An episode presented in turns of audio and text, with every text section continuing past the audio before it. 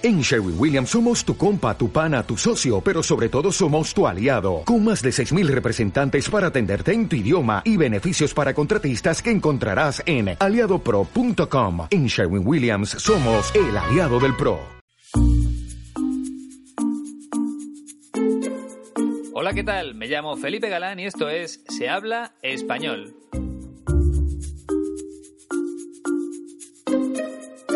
Bienvenida o bienvenido al podcast número 91. Hoy vamos a conocer mejor a una persona que se hizo muy famosa en España gracias a un programa de televisión. Su nombre es Francisco Javier Cuesta, aunque ahora se hace llamar Frank Cuesta. Hablo de memoria, pero creo que se trata del primer protagonista del podcast nacido en León la ciudad en la que puedes aprender español gracias a la escuela 15TC. Si recuerdas, hace dos semanas escuchábamos la opinión de Rolf sobre el trabajo de Iñaki, de Silvia y de todo el equipo de la escuela. Pues bien, esta vez te voy a leer el correo electrónico que me ha enviado Julia, una oyente que vive en Trinidad y Tobago. Dice así, Hola Felipe, Muchas gracias por tu maravilloso podcast.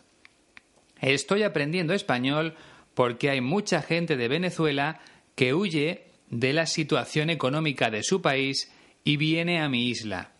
Aunque entiendo mucho en los libros, no puedo hablar bien, así que escucho tu podcast frecuentemente. Soy sastre, coser y reparar ropa todos los días. Me gusta hacer ropa de boda y ropa elegante. Trabajo por mi cuenta y ahora estoy muy ocupada. En tres o cuatro años voy a jubilarme y quiero pasar un año en España, pero antes de eso voy a inscribirme en la escuela 15TC para hacer un curso de inmersión, tal vez el año que viene. Bueno, pues ahí lo tienes, otra persona que está planificando su viaje a León para mejorar su español en la escuela de mi amigo Iñaki. Y en este caso su motivación es maravillosa. Julia quiere aprender español para poder hablar con los venezolanos que van a su país huyendo de la situación que están viviendo en su propia tierra. Siempre lo digo y cada vez estoy más convencido de que es verdad. Toda la gente que he conocido gracias al podcast es buena, generosa, solidaria. Sin duda es lo mejor de esta aventura que empecé hace algo más de cuatro años. Y me alegra mucho saber que algunas de esas personas mejoran su español en 15TC, porque Iñaki, Silvia y Sergio se esfuerzan cada día por ofrecer no solo un curso, sino una experiencia que los alumnos no puedan olvidar jamás. Y además ellos también son grandes personas. Si deseas conocerlos, puedes reservar tu plaza en la escuela a través de su página web www.15tc.es. Ahí encontrarás toda la información necesaria sobre la duración de los cursos y sobre los precios, aunque ya sabes que todo eso lo eliges tú, porque la escuela siempre se va a adaptar a tus necesidades. Recuerda también que la dirección de correo electrónico para ponerte en contacto con Iñaki es la siguiente info 15tc.es. No tengas miedo, mándale un mensaje si tienes cualquier duda y él te ayudará a resolverla para que puedas disfrutar de la mejor experiencia de tu vida.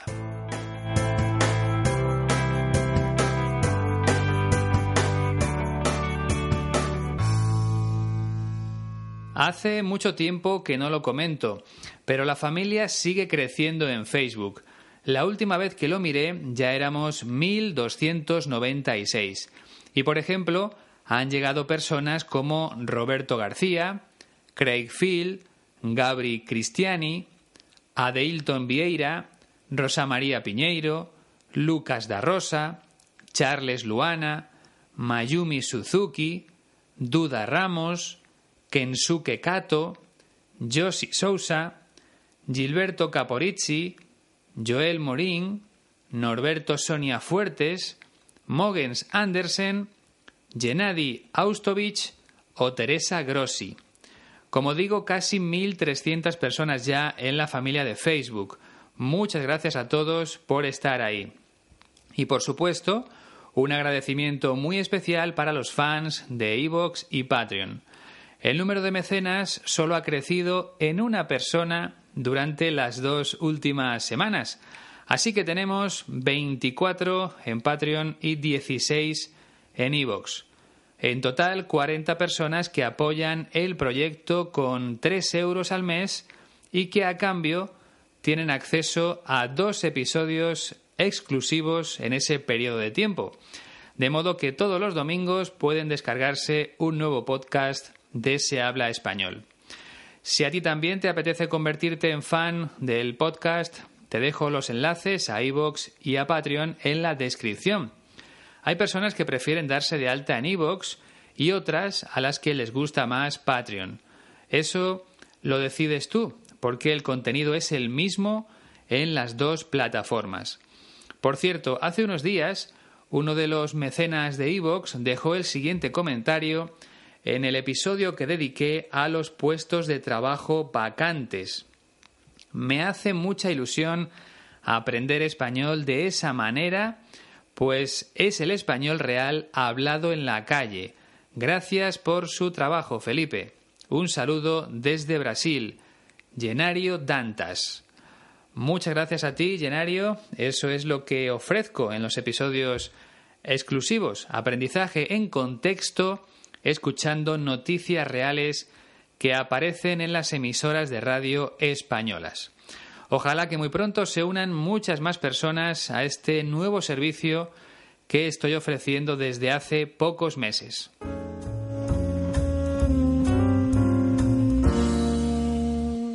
Francisco Javier Cuesta, conocido en el mundo de la televisión como Frank Cuesta, nació en la ciudad de León en la comunidad autónoma de Castilla y León el 16 de octubre de 1971. Por tanto, en unos meses cumplirá 48 años. Cuando era pequeño quería ser jugador de tenis profesional. Sin embargo, cuando estaba empezando a cumplir su sueño, sufrió un accidente de moto y ya no pudo seguir compitiendo en ese deporte. Entonces decidió convertirse en entrenador de tenis y para lograrlo se trasladó a Estados Unidos. Unos años más tarde abrió una academia de tenis en Tailandia, aunque su fama no llegó de esa manera. Frank Cuesta estudió la carrera de veterinaria, la rama de la medicina que se ocupa de los animales, y se especializó en herpetología, es decir, en reptiles y anfibios, serpientes, lagartos, cocodrilos, ranas, sapos, ese tipo de animales. Pues bien, se hizo famoso gracias a esos conocimientos y además por casualidad. La historia es muy curiosa. Resulta que un equipo de varias personas de un programa de televisión español viajó a Tailandia para grabar un episodio. Y allí se encontraron con Frank. Y no solo eso, sino que Frank les solucionó un problema con una serpiente. El responsable de ese programa vio en él cualidades para ponerse delante de una cámara y al volver a España habló con los directivos de su cadena de televisión para proponerles un programa en el que Frank Cuesta fuera la estrella. Y así fue como nació Frank de la Jungla. Era un programa en el que Frank Cuesta viajaba por distintos países buscando animales exóticos y tuvo mucho éxito en España, tanto que luego llegaron tres programas más. La Selva en Casa, Natural Frank y Wild Frank, que ahora mismo sigue en emisión. En la entrevista que vamos a escuchar habla precisamente de Wild Frank. Es una entrevista que le hicieron en una emisora de radio que se llama Es Radio. Frank Cuesta explica de qué va el programa, de qué trata Wild Frank. Es en California y no hay ni mujeres en bikini, ni tíos cachas, ni, ni glamour. Entramos en Hollywood eh, por la parte de atrás. Entonces Hollywood, tú sabes lo que es Hollywood Boulevard, que son todo gente por allí haciendo cosas. Mercadeo de animales, todo para hacerse fotos, todo, todo, todo. Y entonces empiezas a ver las cantidad de compañías que trabajan con animales para el cine. Entonces, lo que es el programa es un, un contraste entre el amor que genera ver animales en la televisión y el dolor que generan esos animales que ves en televisión cuando están dentro del cine. Porque claro, esos animales tienen que estar dentro de jaulas todo el año. Claro. 100 compañías que hay alrededor de Los Ángeles. 100 compañías. 100 compañías con más o menos entre 50 y 60 animales. Estás hablando de 6.000, 7.000 animales que están viviendo en jaulas para hacer películas. Pues claro, tú tienes una película donde necesitas un puma, no puedes tener uno, tienes que tener 14. Porque uno se cansa, pones el otro, pones el otro, pones el otro. Entonces es un contraste de eso. El, eh, el gran problema de Discovery es que se están enseñando los programas en todos los lados ya, y mientras estábamos grabando, alguien del sitio dijo, ese es el de Discovery, ese es el español de Discovery. Y salimos casi escaldados de allí. Nos metimos en una zona de caza y, y eso se verá. Y no nos pegaron un tiro de milagro. Lo que más me gusta es que ya Discovery me está dejando hacer toda la reivindicación que me da la gana. Hay que criticar las cosas con el fundamento, es decir, porque hay tanto animal en el cine, eh, en Los Ángeles, por ejemplo, pues porque quieren hacer muchas películas, que es verdad que hay demasiados. Como has podido escuchar, Frank Cuesta sigue luchando porque se respeten los derechos de los animales. De hecho, con el dinero de la televisión creó una fundación de ayuda a los animales en Tailandia, porque, según lleva denunciando años, allí existe un gran mercado ilegal de animales salvajes. Y esa labor le ha generado muchos problemas allí. Sin ir más lejos, su mujer está en la cárcel tras ser descubierta con 0,2 gramos de cocaína en su poder. Y Frank Cuesta piensa que alguien lo preparó todo para que así fuera. La condenaron a 15 años de prisión, porque las leyes tailandesas son muy duras. Aunque Frank sigue manteniendo que fue otra persona la que puso esa pequeña cantidad de droga en el equipaje de su mujer, una persona a la que le molesta su lucha contra el mercado ilegal de animales. Pero esa es otra historia, así que vamos a centrarnos en las palabras de Frank. Empezamos analizando el primer fragmento. Es en California y no hay ni mujeres en bikini, ni tíos cachas, ni, ni glamour. Es en California y no hay ni mujeres en bikini, ni tíos cachas, ni glamour. Así que el último programa de Frank Cuesta se ha grabado en California. Pero según nos cuenta, en él no aparecen las típicas imágenes que vemos en las películas o en las series de televisión cuando alguien va a las playas de California. En su programa no hay mujeres en bikini, no hay mucho glamour y tampoco tíos cachas. Y esta es la única palabra en la que me voy a detener, porque es la primera vez que aparece en el podcast, aunque se utiliza mucho en España. Estar cachas es ser una persona muy fuerte, con músculos muy desarrollados. Normalmente, las personas que se pasan el día entero en el gimnasio levantando pesas están cachas. Yo, sin embargo, no estoy cachas, no tengo los músculos muy marcados. Pero hay hombres y también algunas mujeres que sí están cachas.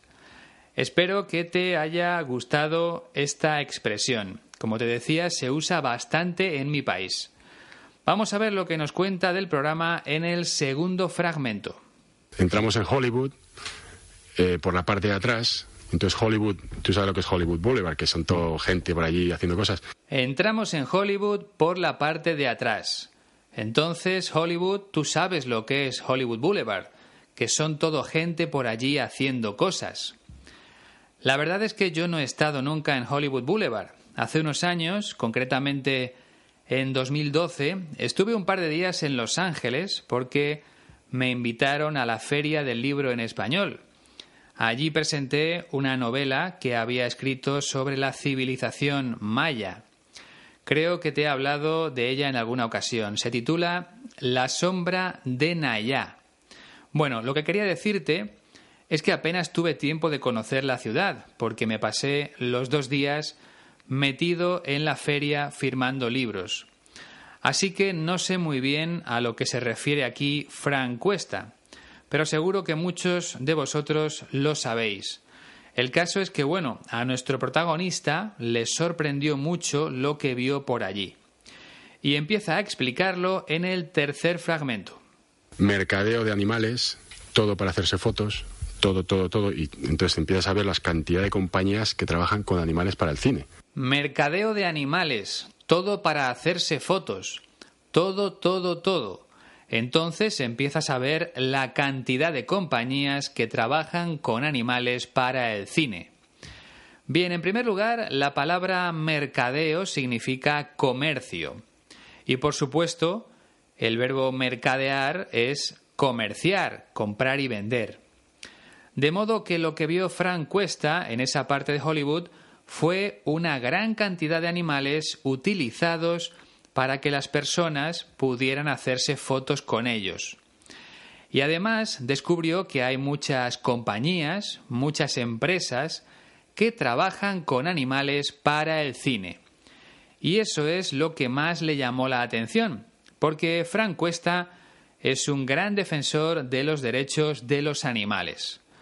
En el cuarto fragmento cuenta específicamente lo que trata de transmitir el programa lo que es el programa es un, contraste entre el amor que genera ver animales en la televisión y el dolor que generan esos animales que ves en televisión cuando están dentro del cine, porque claro, esos animales tienen que estar dentro de jaulas todo el año. Lo que es el programa es un contraste entre el amor que genera ver animales en la televisión y el dolor que generan esos animales que ves en televisión cuando están dentro del cine. Porque claro, esos animales tienen que estar dentro de jaulas todo el año. Por tanto, el programa de Frank Cuesta intenta mostrar el contraste, o sea, la diferencia o la oposición entre dos cosas. En primer lugar, a casi todo el mundo le gusta ver animales en películas o en series de televisión, siempre que no sufran ningún maltrato, por supuesto. Pero justo ahí entra la otra parte, el lado oscuro, de lo que vemos en las películas. Y es que esos animales tienen que vivir dentro de jaulas durante todo el año y solo salen de ellas cuando tienen que grabar una escena. Por cierto, antes no lo he dicho, pero una jaula es una caja para encerrar o transportar animales y suele estar hecha con barrotes de hierro, como los que se utilizan en las cárceles para que no se escapen los prisioneros.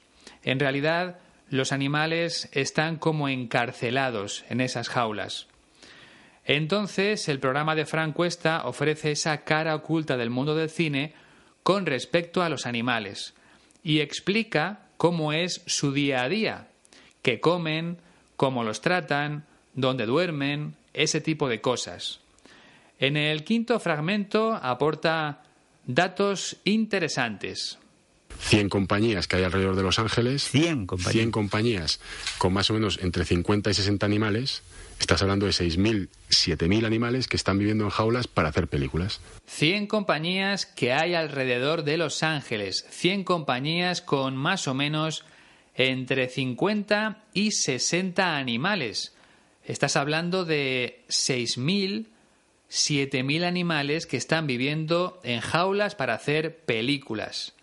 Bueno, como has escuchado, Frank Cuesta hace números o echa cuentas. Se puede decir de las dos formas. Cuando queremos calcular el resultado de una suma o de una multiplicación, utilizamos esas dos expresiones. Hacer números o echar cuentas. Te voy a poner un ejemplo. Un amigo te dice que su jefe gana 200.000 euros al año y te pregunta, ¿cuánto se lleva al mes? Entonces tú le respondes, pues echa cuentas o haz números. 200.000 entre 12. En el caso de Frank Cuesta, echa cuentas de la cantidad de animales que trabajan en Hollywood. Y el resultado que le sale es de unos 7.000 animales, porque hay 100 empresas que los utilizan y cada una de ellas tiene entre 50 y 60. En el sexto fragmento explica cómo trabajan con ellos. Pues claro, tú tienes una película donde necesitas un puma, no puedes tener uno, tienes que tener 14. Porque uno se cansa, pones el otro, pones el otro, pones el otro. Entonces es un contraste de eso. Porque, claro, tú tienes una película donde necesitas un puma, no puedes tener uno, tienes que tener 14, porque uno se cansa, pones el otro, pones el otro, pones el otro. Entonces es un contraste de eso. Para empezar, un puma es parecido a un león, pero sin ese pelo largo en la cabeza, así que es como una leona. Lo que cuenta Frank Cuesta es que si en una película aparece un puma, la empresa que se lo alquila a la productora de cine no solo tiene uno, sino que necesita varios, porque los animales se cansan. Así que primero utilizan uno, después a otro, y así hasta que vuelven a usar al primero. Se van cambiando cada cierto tiempo. Esas son las cosas que muestra en su programa el funcionamiento del mundo del cine en lo que se refiere a los animales. En el séptimo fragmento comparte una anécdota que le ocurrió durante la grabación del programa en California. El, gran problema de Discovery es que se están enseñando los programas en todos los lados ya y mientras estábamos grabando alguien del sitio dijo ese es el de Discovery, ese es el español de Discovery y salimos casi escaldados de allí. El gran problema de Discovery es que se están enseñando los programas en todos los lados ya y mientras estábamos grabando, alguien del sitio dijo, ese es el de Discovery, ese es el español de Discovery, y salimos casi escaldados de allí.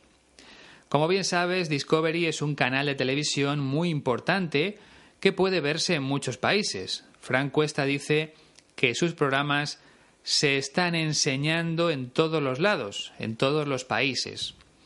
Por ese motivo, una persona que se encontraba allí trabajando con los animales, mientras ellos grababan, reconoció a nuestro protagonista. Se dio cuenta de que era Frank Cuesta, porque había visto alguno de sus programas.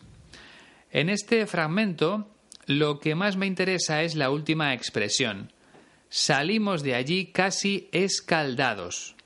Bien, salir escaldado significa salir de un sitio con algún tipo de daño o salir de allí con una lección aprendida. Por ejemplo, imagina que tú eres muy fuerte y que te metes en una pelea pensando que vas a ganar porque los rivales parecen débiles. Pues bien, si pierdes, podemos decir que has salido escaldado. Has aprendido una buena lección, que las apariencias engañan. Los rivales pueden parecer débiles, pero a lo mejor son más fuertes que tú. Frank Cuesta se refiere más a la posibilidad de salir con daños físicos, porque le descubrieron grabando a los animales y pensó que podrían darle una paliza o incluso que podría ocurrirle algo peor, como cuenta en el octavo fragmento nos metimos en una zona de caza y, eso se verá. Y no nos pegaron un tiro de milagro. Nos metimos en una zona de caza y eso se verá y no nos pegaron un tiro de milagro. Es decir, los miembros del programa se adentraron en una zona de caza de animales y no recibieron un tiro, un disparo de milagro. Cuando hablamos de armas de fuego, en España utilizamos mucho el verbo pegar un tiro. Por ejemplo, me pegaron un tiro, o sea, recibí el disparo de una bala en mi cuerpo. Por lo tanto, Frank Cuesta estuvo a punto de salir de allí herido, aunque afortunadamente no sucedió nada. Menos mal. En el noveno fragmento cambia un poco de tema y explica que la cadena de televisión para la que trabaja le da mucha libertad a la hora de tratar los asuntos que aparecen en el programa. Lo que más me gusta es que ya Discovery me está dejando hacer toda la reivindicación que me da la gana. Lo que más me gusta es que ya Discovery me está dejando hacer toda la reivindicación que me da la gana. En esta frase me interesa sobre todo la palabra reivindicación. El verbo reivindicar significa pedir o reclamar algo que te pertenece, que es tuyo, y también reclamar derechos que no se están cumpliendo. Por ejemplo, en este caso, los animales tienen unos derechos que no se están respetando porque viven en jaulas y en malas condiciones. Así que Frank Cuesta hace esa reivindicación en el programa. Pide que los animales sean tratados de una forma justa. ¿Entendido? Pues vamos ya con el décimo y último fragmento. Hay que criticar las cosas con el fundamento, es decir, ¿por qué hay tanto animal en el cine? Eh, en Los Ángeles, por ejemplo, pues porque quieren hacer muchas películas, que es verdad que hay demasiados. Hay que criticar las cosas con el fundamento, es decir, ¿por qué hay tanto animal en el cine en Los Ángeles, por ejemplo? Pues porque quieren hacer muchas películas, que es verdad que hay demasiados. Cuando dice que es necesario criticar las cosas con fundamento, se refiere a que es preciso aportar argumentos a la hora de criticar algo. Frank Cuesta está criticando el trato que reciben los animales y lo fundamenta aportando las imágenes que grabaron en California.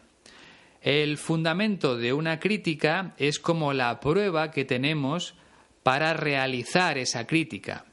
Y como te decía, el verbo fundamentar significa argumentar.